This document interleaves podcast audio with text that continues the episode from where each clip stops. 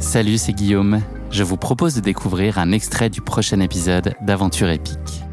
Aventure épique, c'est le podcast qui vous fait vivre dans chaque épisode une aventure en plein air à couper le souffle. Je vous donne rendez-vous un mardi sur deux pour découvrir un nouvel épisode et vivre une aventure qui va vous tenir en haleine, vous émouvoir et vous inspirer. Mais avant ça, place à un extrait de notre prochain épisode. Bonne écoute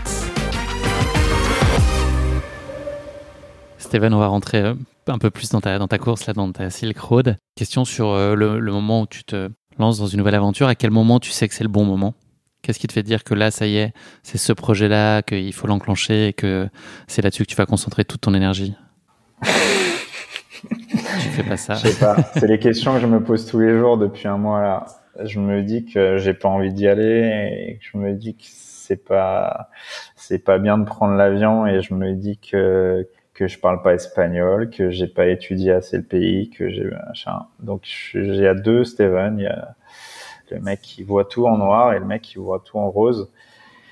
Et le bon moment, c'est de me dire, euh, mec, franchement, tu l'as toujours fait, ça s'est toujours bien passé, ce que t'aimes et là où tu te sens vivant, c'est là-bas, donc euh, donc barre-toi quoi. Et ce moment-là, c'est souvent quand je prends mon putain de billet d'avion ou, ou, de train ou de ou de où je prends mon vélo et que je pars pour parce que souvent je vais euh, au départ de certaines courses en Europe en vélo où je me dis euh, allez mec, euh, franchement, ça, tu vas voir, ça va être, ça va être bon, quoi. Mais le truc, c'est de partir. Mais c'est comme à partir à l'entraînement. C'est comme aller à l'entraînement. C'est comme aller courir, marcher ou rouler, quoi. Quand il fait mauvais, bah, t'as du mal à partir, mais quand il y est, c'est, c'est cool, quoi. La Silk Road, là, pour toi, c'était euh, une course qui était, euh, qui a toujours été mythique. C'est, c'est un projet que tu as eu envie de faire depuis très longtemps? Pas très longtemps, puisque l'ultra endurance à vélo, ça fait pas excessivement longtemps que ça existe, mais la Silk Road, en fait, fait partie des, des 3, 4, 5 monuments dans le monde de l'ultra-endurance à vélo.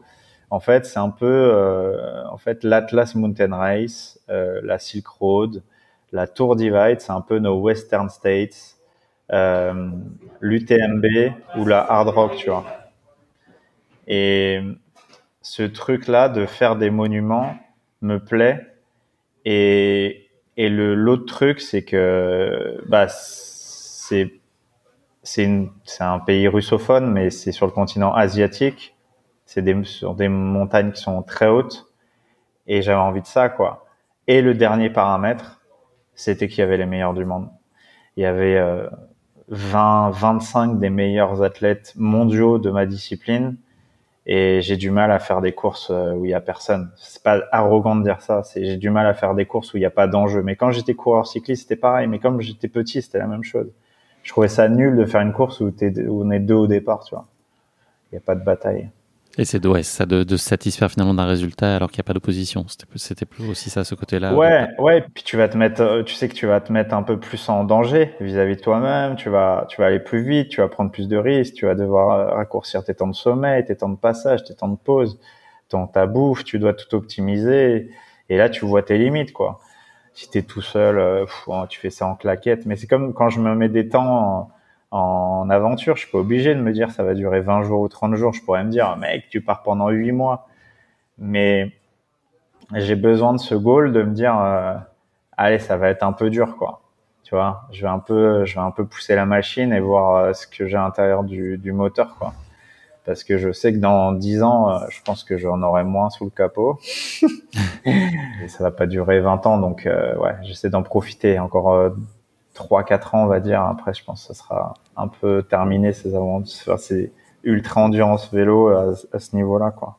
Est-ce que selon toi, il y a des qualités spécifiques qu'il faut avoir là pour, euh, pour réussir cette course-là? Est-ce qu'elle a des choses un peu singulières par rapport aux autres courses de référence que tu as citées, par exemple?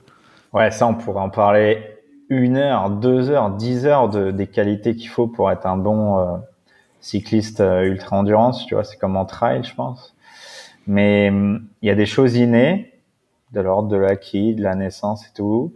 Il y a des choses qui arrivent. Euh, je pense qu'il faut être patient pour être plus terre à terre, être fort en altitude, avoir des capacités physiologiques importantes en altitude avoir évidemment une forme optimale euh, pour donner une idée euh, aux communs des mortels ou aux passionnés de vélo, puisque je vais parler de trucs précis, mais Euh, on a roulé à plus de 30 à l'heure en VTT sur les 200 premiers kilomètres.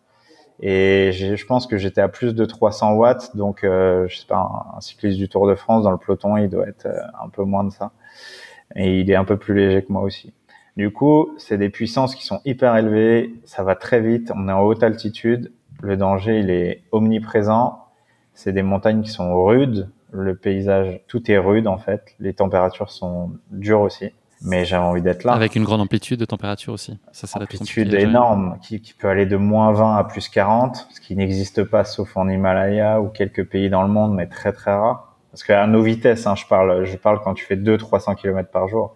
Parce que c'est sûr, si tu en fais 50, bah, la température, elle va pas changer beaucoup. Mais, mais ouais, quand tu passes d'un sommet à 4000, 4005, euh, à tout en bas à 800 mètres, bah ouais, des fois il y a, il y a 30 degrés de différence, voire plus. Et c'est tout ça en fait. Et surtout l'acceptation, quoi. Ça va avec la patience, mais l'acceptation de, des problèmes, tu vois, pouvoir se retourner en un claquement de doigts, réparer du matos, euh, savoir réparer un vélo, savoir euh, se réparer si t'es blessé aussi toi-même, euh, savoir prendre sur soi, savoir accepter de pas aller vite, savoir rouler la nuit, euh, savoir euh, aussi pas perdre de temps sur des temps de pause réels, c'est-à-dire rouler, euh, qui sont manger, boire, euh, respirer, parce qu'il y a des gens en fait euh, qui perdent des tonnes de temps sur je vais manger un sandwich, je vais m'arrêter une heure, tu vois. Nous devant, il n'y a pas de s'arrêter une heure. Si tu t'arrêtes une heure, c'est pour dormir quoi. Hmm. Une heure, c'est énorme, tu vois, c'est gigantesque. Donc c'est tous ces trucs là pas perdre de temps, aller sur les bonnes boutiques, pas aller sur les trucs, tu vois, c'est bref. Et les hôtels, c'est pareil. Est-ce que tu vas dans un hôtel? Est-ce que tu dors dehors? Apprendre à charger son vélo. Est-ce que tu charges ton vélo? Apprendre à naviguer. Ça, c'est basique, mais c'est hyper important. Parce que je, en gros, euh, j'avais téléchargé la map qu'ils avaient envoyée à J-7 de l'aventure. Et on est deux dans le top 5 à avoir téléchargé la mauvaise map qui dure quand même 1800 km. Et pendant 1800 km, j'avais la mauvaise trace. Je me suis gouré euh, genre 10 fois. Et j'ai genre 100 km de trop, quoi. Mais euh, mais c'est la vie. Tu vois, c'est tous ces trucs-là. Quand je me retrouve en haut d'une colline qui était plus sur la map et que j'appelle l'organisateur, il me dit bah ouais, là t'es hors map de 60 km. Ah, ok. Là, c'était pas du tout patient et, bah t'abandonnes quoi. Mais j'ai dit ok, on regarde où ils sont derrière parce que là, du coup, ils vont revenir. Donc les 24 heures que t'as où t'as tout donné, elles ont servi à rien et puis ainsi de suite. Ça, tu passes vite à autre chose ou tu as de la colère qui traîne euh, longtemps là? Non, euh, instantanément, je me dis mais qu'est-ce que t'es con en fait? Mais en fait, je me dis juste mais t'as toujours été comme ça. T'as toujours été comme ça.